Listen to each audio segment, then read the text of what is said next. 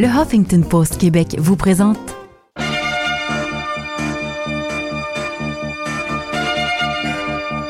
L'immigration en débat.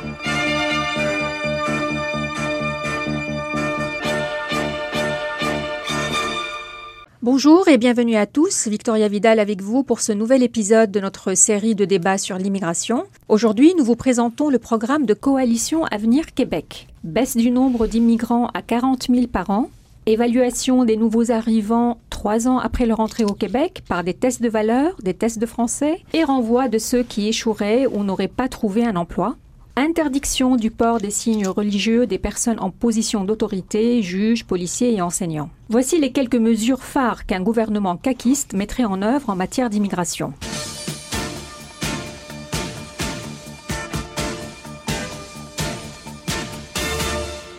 Pour en parler, j'ai le plaisir de recevoir trois invités. Simon Jolin Barrette, député de Bordua depuis 2014. Bonjour. Bonjour. Vous avez exercé le métier d'avocat en droit public avant de vous lancer en politique en 2011 lors de la création de la CAC. Face à vous, nos deux invités débatteurs euh, aujourd'hui sont Martine Hébert. Bonjour. Bonjour madame.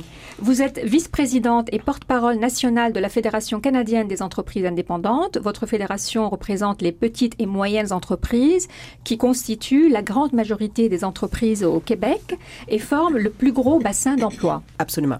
Notre deuxième intervenant est Rachad Antonios. Bonjour. Bonjour, Madame Vidal. Vous êtes professeur de sociologie à l'UCAM et membre du Centre de recherche en immigration, ethnicité et citoyenneté de l'UCAM. Vos recherches portent entre autres sur les minorités arabes et musulmanes au Canada et au Québec, sur le racisme et les discriminations et sur les processus d'interaction avec la société majoritaire. J'aimerais ouvrir euh, ce débat avec l'une des propositions de la CAC qui a été fortement commentée ces derniers mois, à savoir la baisse du nombre d'immigrants à 40 000 par an, c'est-à-dire une baisse de 20 du seuil actuel. Quel est le fondement de ce chiffrage, euh, Simon Jolien Barrette? Vous vous êtes appuyé sur quelles données factuelles, quelles études pour en arriver à un chiffre aussi précis? En fait, ce qu'il faut dire dans un premier temps, c'est que la société québécoise, c'est une des sociétés dans le monde qui est le plus accueillante par rapport au, à la grosseur de la population totale. Donc, on est une des sociétés qui accueille le plus d'immigrants.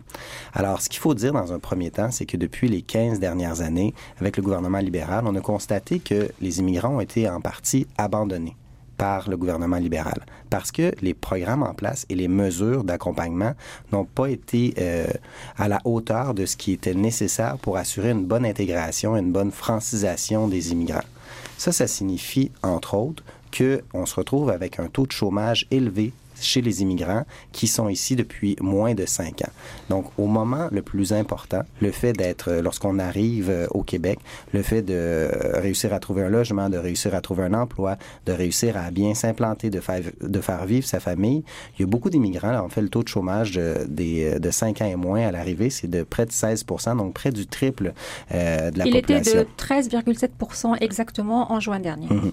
Et celui de la population native, si je peux dire, c'est environ de 5,6. Donc, on est plus du double. Donc, les dernières données aussi euh, démontraient au cours historique, on est dans un, dans un creux du taux de chômage, mais encore est-il que c'est au-delà de 10% et euh, ça fait en sorte que le gouvernement n'a pas développé suffisamment d'outils pour bien intégrer les immigrants. Alors, nous, ce qu'on veut faire, on veut augmenter les budgets en matière d'immigration, mais diminuer le nombre d'immigrants pour que les ressources octroyées aux immigrants soient supérieures pour s'assurer que leur parcours d'intégration soit un succès et et euh, qu'on puisse réussir à dire, ben, euh, chaque personne qui décide de choisir le Québec, de venir enrichir la société québécoise, va avoir les ressources pour s'intégrer, pour se franciser et va réussir son parcours d'intégration. Mais vous m'avez pas répondu sur le chiffrage.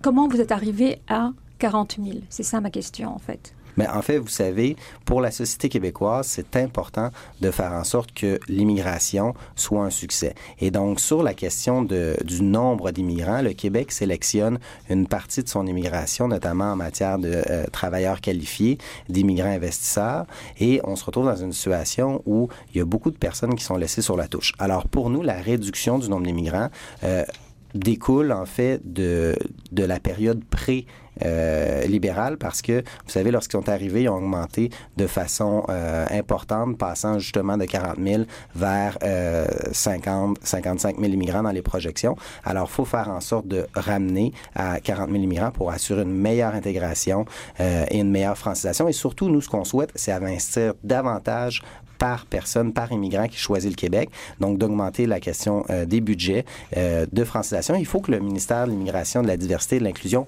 prenne son leadership aussi, parce que ce qui est arrivé aussi, c'est un désinvestissement de l'État à l'intérieur du ministère de l'Immigration, à l'intérieur des services offerts aux immigrants, et ça, c'est inacceptable. Quel est le pourcentage de la population immigrée au Québec? En fait, euh, c'est une bonne question. J'ai pas le chiffre précisément. Je vais vous le donner. 13,7 au dernier recensement en 2016.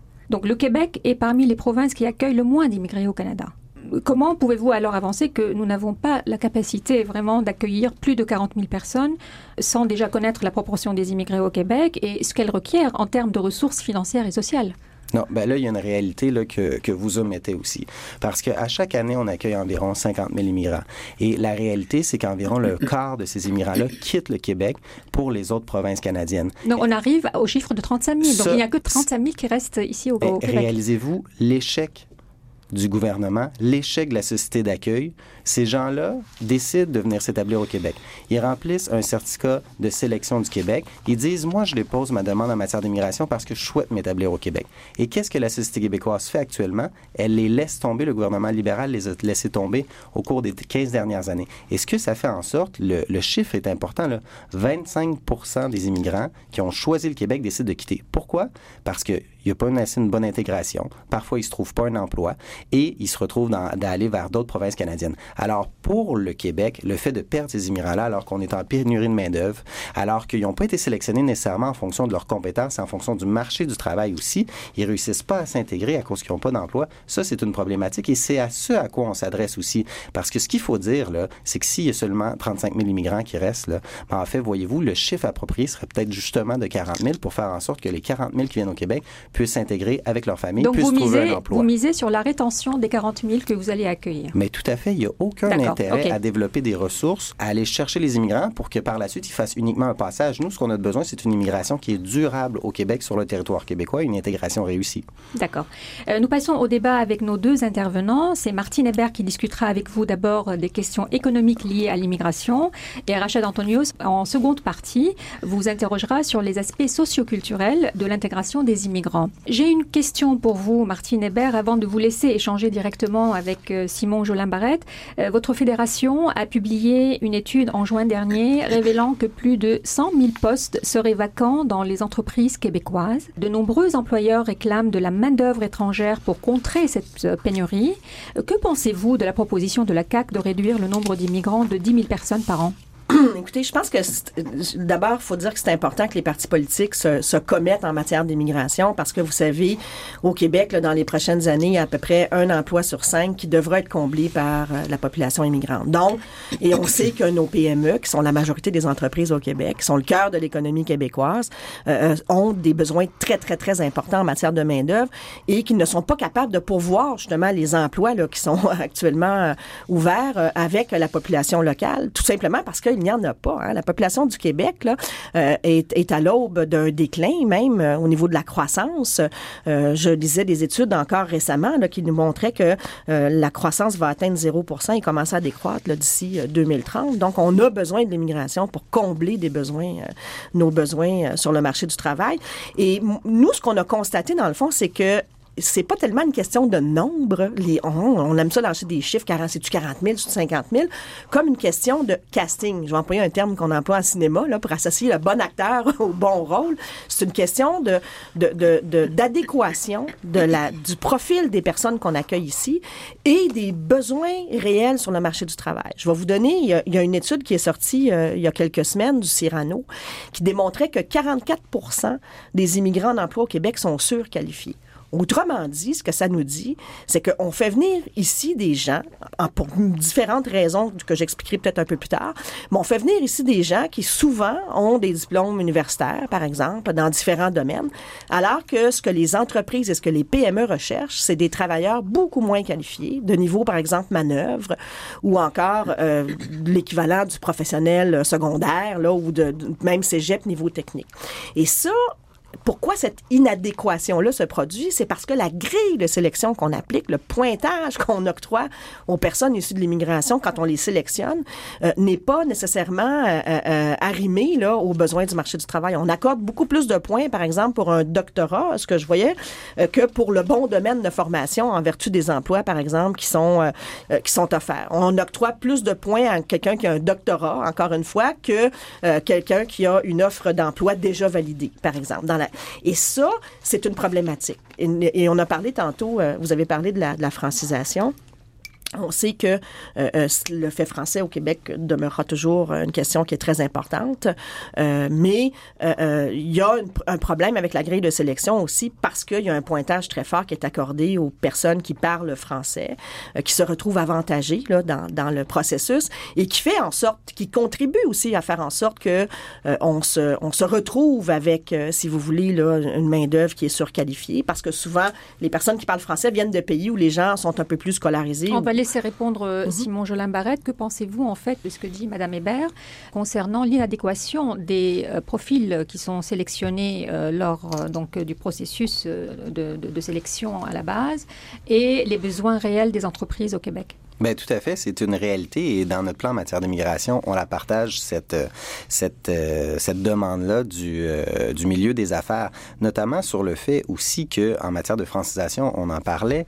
vous savez actuellement la façon dont c'est composé la grille de sélection, c'est vrai qu'il y a un pourcentage très élevé en matière de francisation au niveau du pointage. Mm-hmm. Nous, ce qu'on souhaite faire à la CAC, c'est aller chercher les meilleurs talents peu importe votre provenance dans le monde et peu importe votre connaissance du français, mais on souhaite développer des ressources pour faire en sorte que, au moment de l'accueil, ben, l'État québécois puisse vous fournir les ressources en matière de francisation. Faut pas se priver des meilleurs talents en adéquation justement avec le marché du travail pour faire en sorte que euh, ceux-ci euh, soient exclus du processus d'immigration parce que présentement, c'est ce qui arrive. On est en compétition contre les différents États dans le monde en matière d'immigration. faut aller chercher les meilleurs talents en lien avec le marché du travail. Et durant les années, les 15 dernières années aussi, avant qu'il modifie la loi sur l'immigration, euh, et j'ai participé aux travaux préliminaires à ce niveau-là en commission parlementaire, on se retrouvait dans une situation où euh, les, les, demandes en matière d'immigration correspondaient pas au marché du travail. Alors là, il y a un processus qui est en branle pour faire en sorte que les employeurs soient impliqués dans le processus. C'est vers cette direction-là qu'il faut y aller. Faut aller. Tout à fait. Ben, je suis d'accord avec vous là-dessus. Euh, vous parlez sûrement là, du, système de, déclaration qu'on appelle volontaire, que les gens vont pouvoir, dans le fond, s'inscrire à une espèce de fichier,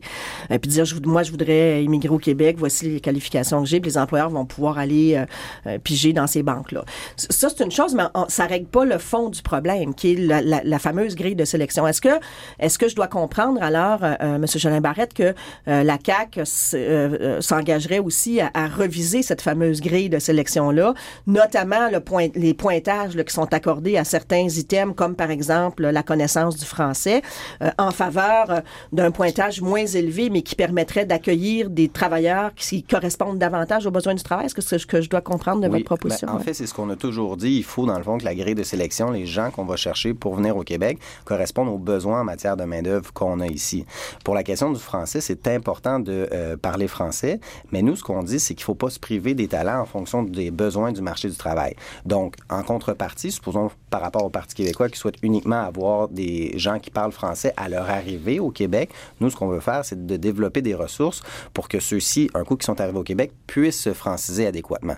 Je donne le parallèle avec les libéraux qui disent, ben, francisez-vous dans votre pays d'accueil. Mais ça marche pas parce que les délais pour ces gens-là avant de pouvoir être acceptés en vertu du certificat de sélection. On a des États qui c'était 36, 48, même 52 mois avant de pouvoir immigrer au Québec. Donc, il y avait l'opportunité d'aller souvent dans un autre pays d'accueil plutôt que de venir au Québec. Alors, il faut faire en sorte de s'assurer que les gens qui sont sélectionnés puissent s'intégrer dans un emploi au Québec et puissent aussi euh, réussir à la hauteur de leurs compétences. Dans, je ce que je veux dire dans ce mhm. sens-là, c'est que souvent, les immigrants se retrouvent dans une situation de frustration aussi. On mhm. leur a dit dans leur pays d'origine, vous allez pouvoir exercer votre métier au Québec. On leur a promis le Klondike, puis ben finalement, c'est comme, c'est pas du tout ce qui arrive lorsqu'ils atterrissent ici. Ben, la réalité est tout autre. Malheureusement, à cause de ce mauvais arrimage-là, entre le, profil et les compétences des gens qu'on accueille il y a aussi et, un autre problème, je pense, un autre obstacle à l'embauche, et ça, euh, toutes les études le démontrent, c'est la non-reconnaissance des diplômes et des acquis à l'étranger. Oui. Et là aussi, qu'est-ce que vous, comptez faire à ce, niveau-là? Vous avez prévu des dispositifs euh, pour oui, contrer ce problème? effectivement, il faut faire en sorte de travailler avec les ordres professionnels.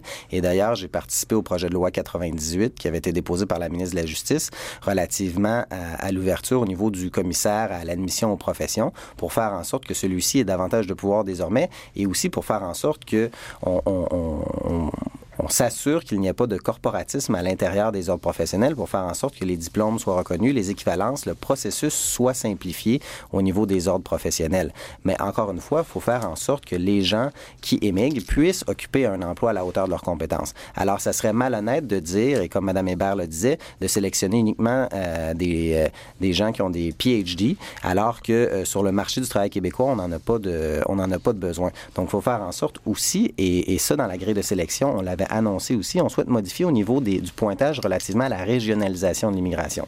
Parce qu'actuellement, les cinq plus grosses villes du Québec euh, vont chercher environ 82% des immigrants qui s'établissent dans les grandes villes, alors que les différentes régions du Québec ont de la difficulté à attirer. Donc, il faut faire en sorte de, de, mettre dans la, la déclaration euh, de, candidature que si vous avez une offre d'emploi qui est validée en région, bien, vous pouvez avoir un processus euh, beaucoup plus rapide pour venir au Québec et que ça va simplifier votre demande d'accueil. Mais vous savez, il y a certains beaux succès au Québec, mm. notamment près de ma circonscription, Saint-Hyacinthe et Drummondville ils réussissent à accueillir les immigrants et aussi à avoir une bonne rétention parce qu'ils leur offrent des emplois de qualité et le milieu, la communauté aussi, fait beaucoup aussi pour intégrer euh, ces personnes-là qui choisissent d'aller dans ces municipalités-là. Alors, il faut faire en sorte d'offrir des emplois qui vont mm-hmm. être en lien avec la compétence des gens. Mais honnêtement, dans les différentes régions du Québec, il faut faire en sorte d'amener un arrimage entre euh, les immigrants. On a des bonnes écoles, on a des communautés qui sont accueillantes aussi, mm-hmm. mais il faut faire en sorte d'assurer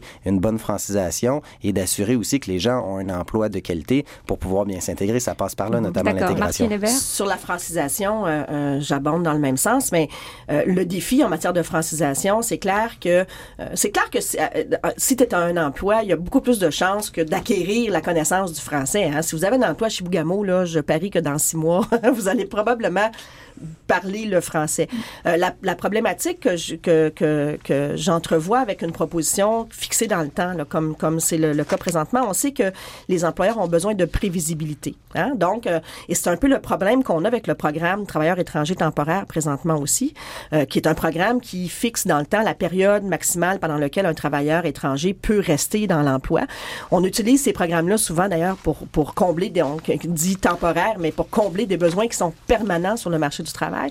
Et peut-être que euh, les employeurs ayant besoin de prévisibilité, euh, est-ce qu'il n'y a pas un, danger que ça, ça ne, ça ne justement refroidisse un peu là où ça, ça fasse en sorte que les employeurs, par exemple, euh, se retrouvent au bout de trois ans avec le, test que vous que vous prévoyez, avec avec en perdant une partie de leur main d'œuvre qu'ils ont pourtant formée au cours des trois dernières années? Est-ce que vous prévoyez d'avoir peut-être des exceptions pour les personnes en emploi ou encore des mécanismes un peu différents là, pour celles qui sont ici et qui sont en emploi et qui sont en région, justement, dans des entreprises là, qui ont grandement besoin et que ça pourrait grandement compromettre euh, la rentabilité éventuellement s'ils perdaient une partie de leur main-d'œuvre en raison de, de. Simon Oui. ben, ce qu'on doit dire en matière de francisation, toutes les ressources vont être déployées, notamment aussi, on veut augmenter le programme prime, on veut augmenter aussi la francisation en entreprise, développer des ressources. Mais ce qu'on souhaite faire, entre autres, c'est de s'assurer que la, la, totalité des immigrants réussissent le parcours en matière de francisation. Et j'ai pas de doute. parce que les examens de français, il y en a même des étudiants qui ne réussissent pas.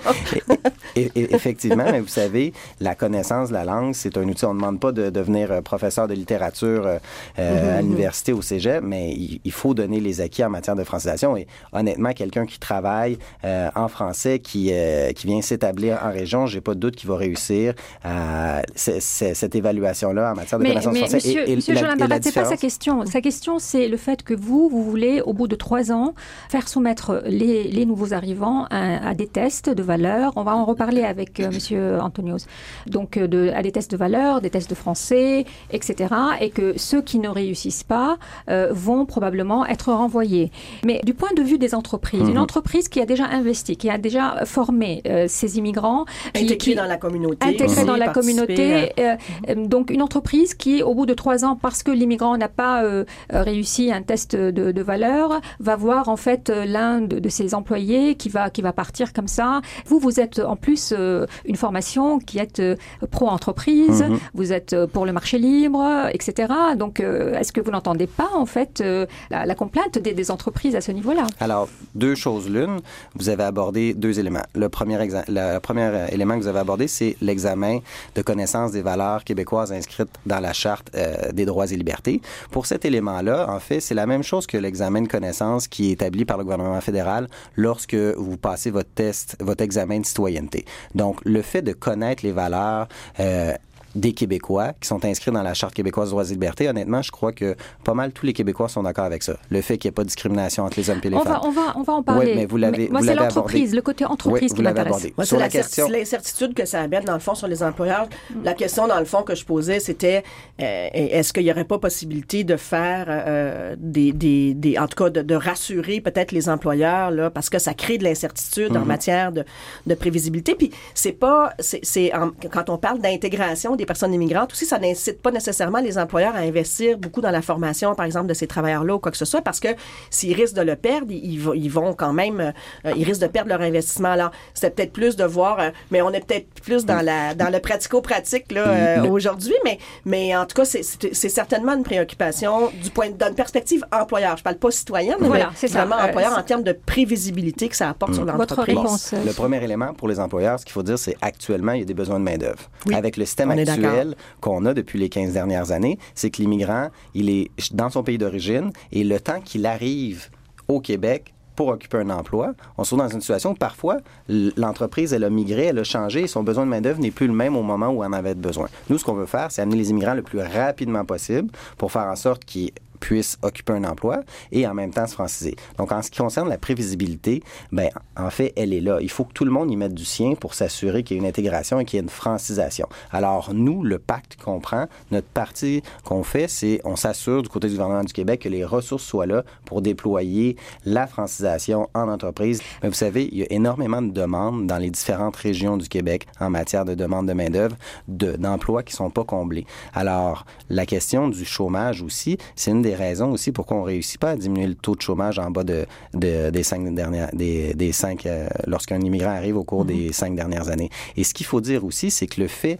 de posséder le français, ça assure un facteur aussi d'intégration à travers les différentes régions du Québec. Mais il faut s'assurer aussi que ces gens-là, à partir du moment où ils occupent un emploi, s'ils sont bien dans leur emploi, la francisation va aller de soi aussi. Et ce qu'on dit aussi, c'est que l'examen de français, vous pouvez le passer le nombre de fois que vous voulez euh, dans les trois premières années. Et si jamais vous l'échouez au bout de la troisième année, on donne une année supplémentaire. C'est pas vraiment différent du certificat de sélection du Québec qu'on a actuellement, où on dit aux gens, francisez-vous dans votre pays d'origine et que le ministère de l'Immigration mhm. abandonne les, immigrants en termes de francisation. Mhm. OK. un, dernier point, Madame Hébert, on, va, on va clore ben, ben, Je pense que sur la question de la francisation, comme je disais en début euh, de débat, euh, le fait français au Québec est important. Mais le problème, un des problèmes qu'on a eu, c'est que le critère, le pointage qu'on a accordé dans la grille de sélection était trop élevé. Ce que j'entends, ce que je comprends, c'est que euh, euh, ça, y a, y a, y a, et c'est ça qu'il faut reviser. Après ça, oui, il faut déployer des mesures de francisation en entreprise et tout ça pour aider les personnes à se franciser. Euh, euh mais je pense en, assurant le plus de prévisibilité possible aussi pour les employeurs et c'est peut-être là où il y a peut-être des améliorations à apporter dans la proposition. Une réponse rapide ou bien on passe à la oui, deuxième ben, Très clairement, je l'ai déjà dit tout à l'heure, au niveau de la grille de sélection, on va attirer les gens qui ont des compétences en fonction des besoins du marché du travail. Alors, on répond au domaine de l'entreprise à ce niveau-là. Au niveau des corporations parce qu'il y a un besoin de main-d'œuvre. On vient combler ce, besoin de main-d'œuvre-là. On en est conscient. Mm -hmm. Parallèlement C'est pourquoi vous voulez diminuer le nombre d'immigrants? non, mais, ce qu'on a toujours dit, il faut faire attention faut diminuer le nombre d'immigrants parce qu'il faut s'assurer qu'ils soient bien intégrés. Mais parallèlement à ça, on a dit également qu'éventuellement, on le remontera euh, le, le, seuil d'immigration en fonction des besoins du marché du travail. Mais présentement, on est face à une crise, on est face à une situation où il faut s'assurer une intégration adéquate, il faut s'assurer d'une francisation adéquate. Et actuellement, ce qui a été fait au cours des 15 mhm. dernières années, ça n'a pas été approprié et je peux pas dire que l'immigration, c'est un succès présentement. Le, nerf de la guerre, en fait, c'est l'adéquation avec les besoins mhm. du marché du travail. C'est un gros morceau parce que actuellement, un immigrant sur deux qu'on a accueilli ne, ne, correspondait pas au profil qui est recherché par les entreprises. Très bien, merci. Qu'on parle de 50 000, de 100 000 ou de 40 000, avec un sur deux, c'est pas nécessairement gagnant ou optimal comme situation. Il y a aussi une responsabilité collective de s'assurer que lorsqu'un immigrant décide de choisir le Québec, mais toute la communauté doit être interpellée. Que ça passe nécessairement par l'employeur, oui, ça passe par l'État, mais ça passe aussi par la communauté. Donc, il faut faire en sorte que ça soit un succès pour les gens qui nous choisissent. C'est un privilège, en fait. On va passer à notre deuxième intervenant, Rachad Antonios. C'est à vous. Euh, bonjour. Bon, moi, moi je, je, vais centrer mes, mes, remarques autour de deux points principaux. Euh, le point le plus important, je crois, c'est qu'on a considéré toutes, toutes ces questions du point de vue de la société d'accueil. Et je pense qu'il y aurait un intérêt à, euh, prendre en considération le point de vue des immigrants eux-mêmes, leur, leur priorité, leur, euh, euh, leur vision des choses. Je pense qu'en ce moment, on a beaucoup d'immigrants qui sont là, qui n'ont pas euh, de job et qui pourraient très bien, c'est pas juste une question d'adéquation, c'est une question de mécanisme pour qu'ils puissent euh, trouver des jobs. Par exemple, euh, si on prend le cas de, de, de, professeurs, de gens qui arrivent avec 10 ans d'expérience d'enseignement, on leur dit vous devez faire 4 ans euh, de, pour, pour, avoir le droit d'enseigner au secondaire, alors qu'on pourrait très bien faire des formations accélérées pendant qu'ils commencent à enseigner pour leur apprendre comment ça, ça fonctionne ici. Alors, il y a, y a des, des, des, questions de ce genre. Mais ce qui est plus général, dans, euh, là, c'est les détails, c'est que pour pouvoir transformer ces grands principes en, en, en politique actuelle, je pense qu'on a intérêt à voir un peu comment les gens perçoivent ça, les gens qui arrivent. Et si on centre trop sur les besoins de la société d'accueil, ben on manque quelque chose parce que ça se joue à deux et pas juste en fonction des besoins de la société d'accueil. En ce moment, il y a plein de gens qui sont prêts à s'adapter, à prendre des jobs pour lesquels ils n'ont pas été formés, mais ils sont prêts à apprendre. Et ça, ça soulève une autre question, c'est que euh, le marché du, euh, du, du, travail, il, il change, il bouge. Ce, qu'on a, ce dont on a besoin aujourd'hui n'est pas ce dont on avait besoin il y a 5 ou 10 ans.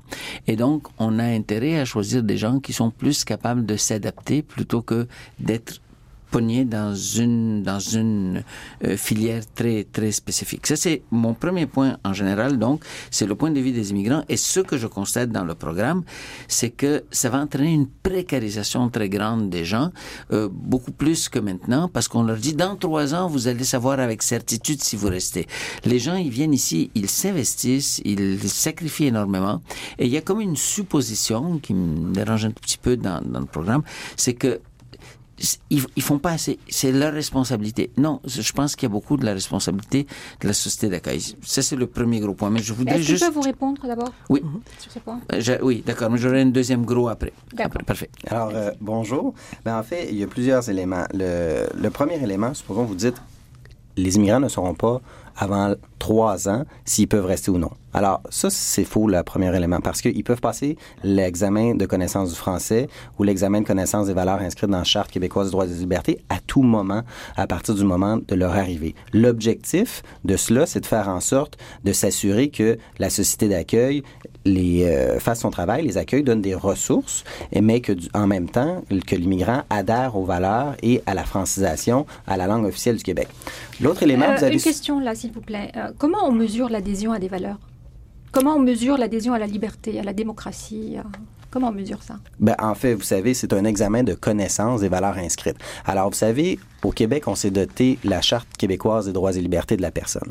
Notamment l'article 10, c'est prévu qu'on proscrit des motifs de discrimination basés sur la grosseur, basés sur la race, basés sur, justement, euh, l'an passé, où il y a deux ans, on a modifié sur l'identité de, de, genre, basés euh, sur le handicap. Alors, quelqu'un qui vous dirait, moi, je suis en désaccord complètement avec ça, basé sur euh, l'orientation sexuelle, quelqu'un qui vous dirait, moi, je suis en désaccord complètement avec ça comme société, on doit se poser la question, est-ce que c'est ce genre de personnes qu'on souhaite accueillir? Parce que c'est des motifs de discrimination inclus, puis on s'est dit au Québec, nous, on n'accepte pas ça. Et la liberté de penser, est-ce que vous en prenez compte? Bien, elle est prévue, la liberté de penser à la charte, notamment. La primauté du droit également, c'est une valeur québécoise. Mm-hmm. Alors, honnêtement, je pense qu'on a un consensus euh, social au Québec là-dessus sur quelle est la pierre d'assise de la société québécoise. C'est notamment la Charte québécoise des droits et libertés. Alors, c'est ce qu'il faut dire. Mais sur l'autre élément que M. Antonius disait, au niveau de euh, la main-d'œuvre, de dire, ben, écoutez, il y a certaines personnes qui seraient prêtes à, accepter certains emplois qui sont pas nécessairement à la hauteur de leurs compétences. Mais là, honnêtement, on n'est pas honnête parce que lorsqu'on fait du démarchage dans les pays d'origine, on dit aux gens, vous allez pouvoir exercer votre métier de médecin, d'avocat, de journaliste, d'enseignant. Et là, ils arrivent ici, les immigrants, et moi, ça m'est arrivé souvent à l'époque où j'étais porte-parole en matière d'immigration. Ils me disaient, écoutez, j'ai mes diplômes, j'ai ma formation, mais je réussis pas à me trouver un emploi, je suis pas reconnu. Honnêtement, c'est pas être Et ça, faut cesser ça. faut s'assurer que lorsqu'on va chercher quelqu'un qui décide de venir au Québec, de venir établir sa famille, celui-ci puisse évoluer dans, dans, son domaine, dans le domaine qu'il aime. Parce que si vous choisissez un métier, là, souvent, si vous y allez par passion, vous voulez l'exercer. Alors, si vous étiez enseignant puis vous occupez pas votre emploi lorsque vous arrivez dans le pays d'origine, ben, honnêtement, le Québec est pas honnête en faisant ça. Il faut s'assurer de l'intégrer dans, dans, dans, ce qu'il aime, dans ce qu'il souhaite travailler. Mais si on dit aux gens, ben écoutez, venez ici, vous allez faire un emploi qui est pas du tout dans vos corps, vous êtes surqualifié, on n'est pas plus avancé. on est d'accord avec ça, là. C'est de ça qu'on parle.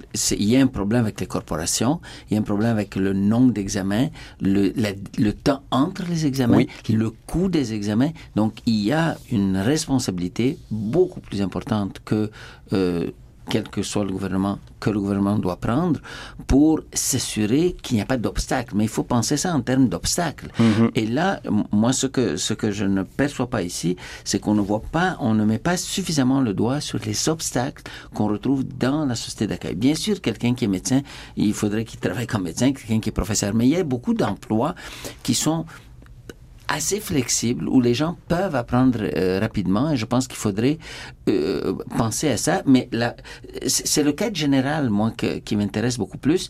C'est l'idée que euh, en fait, on va faire un test à la société, à l'immigrant, puis d'ici trois ans, il faut qu'il ait rempli telle chose, puis on ne dit pas, nous, comment on va travailler pour éliminer les obstacles. Je pense qu'il faudrait mettre l'emphase sur les obstacles à éliminer beaucoup plus que sur les tests à donner aux gens. Mais ça, on le dit par contre. On dit qu'on va investir massivement et notamment lorsqu'on dit on veut diminuer le nombre d'immigrants qu'on accueille par année, mais on augmente en plus le budget, on maintient le budget. Puis nous, mm. comme société d'accueil, comment on peut offrir davantage de ressources aux immigrants pour assurer une meilleure intégration, une meilleure francisation? Alors, dans le fond, c'est un deal qu'on fait. On dit, nous, là, honnêtement, présentement, on n'est pas bon, on est médiocre comme mm. société d'accueil, on n'a pas fait suffisamment. À chaque fois qu'on a quelqu'un qui est à Montréal, qui est un immigrant au cours des cinq dernières années, qui n'occupe pas un emploi dans son domaine, puis qui se retrouve sur le chômage, ben on n'a pas réussi. Lui n'a pas réussi de son côté à se trouver un emploi, mais nous, on est aussi responsable de lui. et, au niveau de la régionalisation, c'est la même chose aussi. Pourquoi est-ce qu'il y a une concentration? On a parlé de tout ça. Moi, j'aimerais quand même qu'on passe à autre chose. Euh, est-ce que vous avez autre chose à dire sur le test des valeurs? Moi, je pense que euh, à la limite, il faudrait avant qu'ils arrivent, les informer beaucoup plus que les questionner ou, leur faire passer un examen, parce qu'il y, a quelque chose qui me dérange dans cette attitude un peu euh, centrée sur notre culture. Si on reste aux valeurs minimales de non-discrimination de la charte, c'est parfait. Ce qu'il faut faire, c'est qu'ils s'engagent à respecter les lois. C'est plus facile d'insister sur les lois plutôt que les valeurs, numéro un. Et je pense qu'il faut dire ça depuis le début, dire voici, vous vous apprêtez à immigrer une société où voici ce sont les valeurs. Et après ça, je pense qu'on devrait être le moins intrusif possible. Après tout, nous avons des citoyens ici qui sont nés ici, qui sont citoyens, mais qui ont des valeurs qui vont à l'encontre de celles de la charte, par exemple. Euh, qu'est-ce qu'on fait avec ça? Donc, donc j'ai mes réticences euh, sur, sur l'emphase sur les valeurs plutôt que sur les lois, et sur l'emphase sur les valeurs une fois qu'ils sont ici plutôt que Et, voilà, donc ça, c'est sur les valeurs, j'ai fini là-dessus. Ok, alors j'ai juste une ou deux questions là-dessus, justement, parce que j'aimerais qu'on creuse un petit peu. Disons, il y, a, il y a des personnes qui vont pas réussir euh, les tests. Ou alors il y a des personnes euh, qui n'ont pas d'emploi Donc, ils vont pas recevoir leur certificat ou leur résidence euh, permanente. Qu'est-ce qu'ils deviennent, ces gens-là? Non, mais dans un premier temps, c'est pas les gens qui n'ont pas d'emploi qui ne recevraient pas le certificat de sélection du Québec. Il faut être en recherche active d'emploi, comme c'est le cas effectivement lorsque, supposons, vous recevez du chômage. Là. Quel est le critère actuellement euh, de la législation fédérale pour recevoir du chômage? Le critère, c'est d'être en recherche active d'emploi. Alors nous, c'est un critère similaire à ça. Pour ce qui est le de test des valeurs? L'examen de connaissance des valeurs inscrites dans la Charte québécoise des droits et libertés. En fait, nous, ce qu'on souhaite, et, c'est un peu la même chose au niveau canadien. Lorsque vous avez votre, euh, votre citoyenneté canadienne, vous passez un examen de connaissance. Alors, ce qu'on souhaite, c'est s'assurer qu'il y a une adhésion aux valeurs québécoises, Mais au que consensus ces social. s'ils échouent? C'est ça ma question. En fait, vous savez, au bout de trois ans, ils peuvent passer l'examen. Ils peuvent le passer en continu durant un nombre illimité de fois jusqu'aux trois ans. Il y a une quatrième année qui s'ajoute si jamais ils échouent au bout de trois ans l'examen. Et à partir de ce moment-là, les, euh, personnes qui n'auraient pas réussi cette évaluation-là se retrouveraient dans une situation où il y aurait une perte de statut parce qu'ils se retrouveraient en situation euh, de... Il y aurait un certificat d'acceptation temporaire tel qu'on l'a proposé pour une période de trois ans jusqu'à temps que les deux évaluations soient euh, réussies. Et à ce moment-là, ils se retrouvent avec une, une perte de statut euh, sur le territoire québécois. Et, là, c'est le gouvernement fédéral, c'est la juridiction du gouvernement fédéral qui. Euh, oui, mais, c'est contraire à, la loi fédérale, justement. Non, il y a plusieurs éléments euh, que vous mélangez à ce niveau-là. Prenons le cas des visas étudiants les visas étudiants, les étudiants qui viennent étudier ici au Québec, supposons à l'Université McGill, à l'UQAM, à l'Université de Montréal. À partir du moment où le visa étudiant est expiré, qu'arrive-t-il s'il n'y a pas eu de demande au niveau d'avoir un certificat de sélection du Québec ou d'aller vers une autre province canadienne? Ces étudiants-là se retrouvent sans statut. Et il y en a sur le territoire québécois. Alors, qu'est-ce qui arrive? Le gouvernement fédéral agit avec ces gens-là au Canada mm. en fonction de la perte de statut des individus. Même chose pour quelqu'un qui a un permis de travail temporaire. Quand vous dites agit, il fait quoi? le gouvernement fédéral est maître d'œuvre de cette juridiction-là sur le territoire. Il les expulse? Alors, ça arrive que le gouvernement fédéral exclut des gens du territoire canadien, ça arrive. L'autre élément également pour les travailleurs temporaires. Si vous avez un permis de travail temporaire au Canada et au bout du permis de travail temporaire, le permis expire. Qu'est-ce qui arrive? Vous vous retrouvez en situation d'illégalité sur le territoire québécois. C'est faux. C'est faux de dire aux gens que ça n'existe pas, ce permis de travail-là. Et vous savez, au Québec, c'est une compétence qui est partagée en matière d'immigration et on se retrouve dans une situation où ça prend le certificat de sélection du Québec. Alors moi, je vous pose la question, est-ce que c'est préférable de dire aux gens, restez dans votre pays d'origine durant des années, plutôt que de dire, venez intégrer la société québécoise plus rapidement, d'avoir des barrières à l'entrée ou de dire, la société d'accueil va mettre des ressources pour vous accompagner, vous intégrer? Est-ce que vous n'allez pas, Est-ce que vous n'allez pas mettre des milliers de personnes dans une situation intenable où leur sort sera suspendu à un test euh, alors qu'ils ont tout quitté dans leur pays d'origine, ils ont investi des sommes considérables pour venir euh, au Québec et s'y installer avec femmes et enfants. Euh, humainement parlant, est-ce que c'est acceptable pour vous? Est-ce que vous me permettez je, je, veux juste dire une chose là-dessus, c'est que c'est comme si on, prenait tous les, immigrants ou les, gens qui auraient été comme qui auraient reçu un, un permis de résidence et qu'on disait ben là on va vous considérer comme travailleurs temporaires. C'est comme si on précarisait des gens qui, selon les procédures actuelles, auraient été considérés immigrants. Et je pense là, il y a une pente un peu glissante, surtout que on va considérer que ah peut-être vos valeurs ne correspondent pas, il y aura un élément de stigmatisation. Moi, je pense qu'il y a là un, problème potentiel euh, qui pourrait devenir assez explosif dans le climat. On l'a vu les débats des dernières années et, et de la dernière année, et je pense qu'il y aurait lieu d'insister beaucoup plus sur le respect des lois plutôt que des valeurs d'une part, et sur la non précarisation des gens. Si on les accepte, on les accepte. Point. Après. Euh, euh, si on veut faire des tests, il faut les faire avant, pas après. Ça, c'est un élément. Mais euh, si vous me permettez, parce que le temps passe, moi, je voulais soulever un deuxième point qui me semble beaucoup plus important. Vous dites qu'il faut mettre plus de budget. Mais les budgets, c'est pas juste les budgets de l'accueil. Pour être bien, il faut s'intégrer à beaucoup d'autres choses. Il faut, il faut, il faut des budgets pour l'école, euh, il faut un meilleur service de santé, il faut des transports plus intéressants, et ainsi de suite. Et ça, ça renvoie à quelque chose de beaucoup plus large, qui est l'orientation néolibérale de votre parti, qui alors, toutes les études. je suis désolé. Là, laisse-moi finir ma phrase et contestez-la après. Une orientation néolibérale. non, non, contestez-la après. Non, Dites-moi ce que. faut dire la vérité aux gens aussi. D'accord. Alors, dites-le. Euh, je pense qu'il y a un, un, voyant dans l'État. Dites-moi si je me trompe. Euh, corrigez-le, mais laissez-moi finir ma, mon idée. Je pense que l'idée de d'amincir l'État, par exemple, euh, euh n'est pas une très bonne idée. Je pense qu'on a une, on doit s'en aller dans une direction où on investit beaucoup plus sur les services sociaux avant tout, et donc on, on, on, est beaucoup plus restrictif sur le marché lui-même, sur les paradis fiscaux. Je pense que si on n'a on n'a pas une politique très claire là-dessus, euh, ben on n'aura pas les moyens de faire ce que vous dites. Donc, euh, dites-moi si je me trompe là-dessus et si vous avez une politique pour lutter contre les paradis fiscaux. Simon par exemple. Jolin Oui, ben, euh, je suis désolé de vous le dire, mais vous vous trompez. Alors, je dans, veux bien. dans un premier temps, moi, le fait de dire qu'on va diminuer la bureaucratie pour donner davantage de services à la population, j'appelle pas ça être un parti néolibéral. Dans un premier temps, l'objectif de la CAQ, et moi, c'est toujours de la façon dont j'ai perçu mon implication en politique, c'est à quoi ça sert un gouvernement? Ça sert à organiser la société et ça sert à donner des services à la population. Alors nous, ce qu'on dit, c'est qu'actuellement, dans le domaine de la santé, dans le, dans le domaine de l'éducation, il n'y a pas suffisamment de services aux patients. Il n'y a pas suffisamment de services à domicile pour nos aînés. Il n'y a pas suffisamment de bains qui se donnent dans les CHSLD.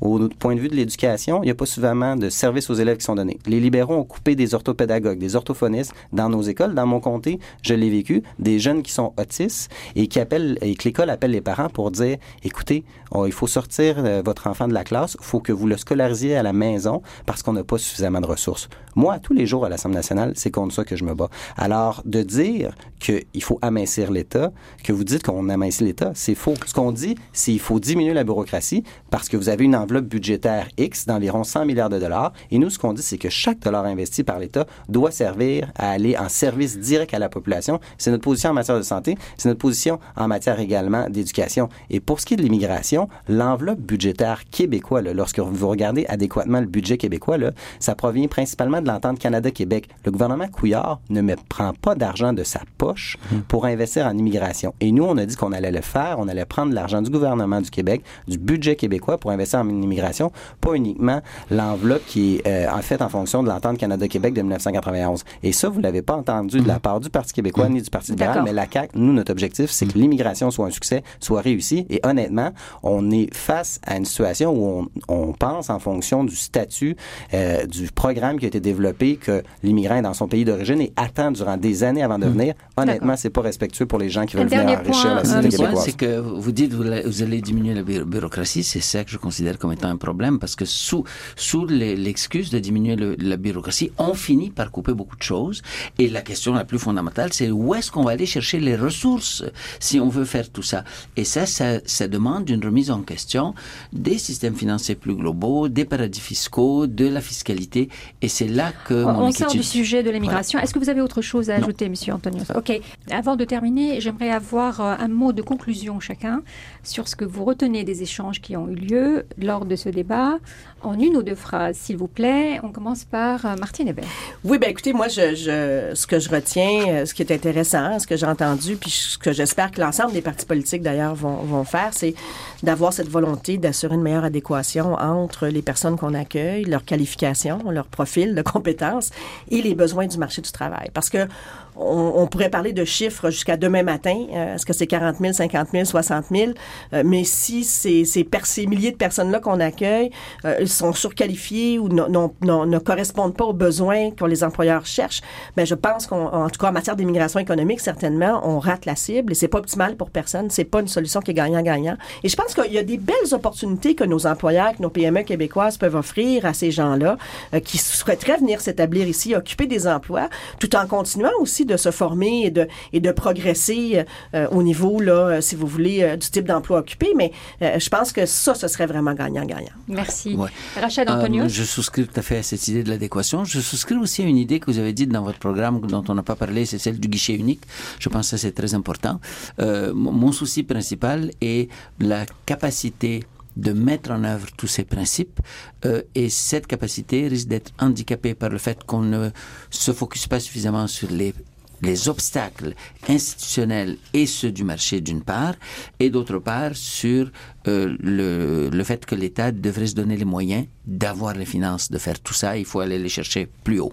Merci. Simon Jolambarette. Oui, en terminant, ce qu'il faut dire, c'est que le choix des personnes immigrantes de quitter leur pays d'origine et de venir enrichir la société québécoise, c'est un choix qui est courageux.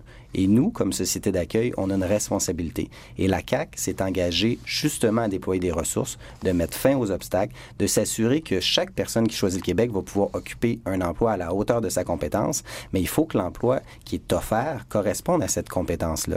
Et donc, on veut travailler avec les entreprises et au point de vue de la société il faut encourager la société d'accueil de dire il faut faire des efforts nous aussi et c'est une responsabilité qui est partagée entre les immigrants et entre la société d'accueil et nous, c'est ce qu'on s'engage à travailler et de déployer toutes les ressources pour que le parcours d'un immigrant au Québec soit couronné de succès.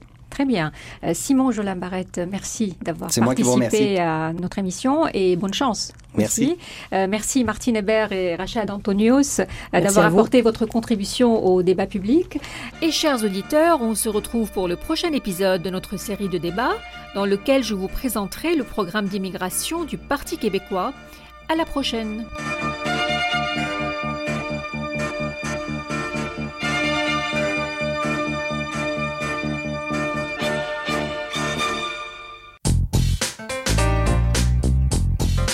Retrouvez l'info en continu au huffingtonpost.québec.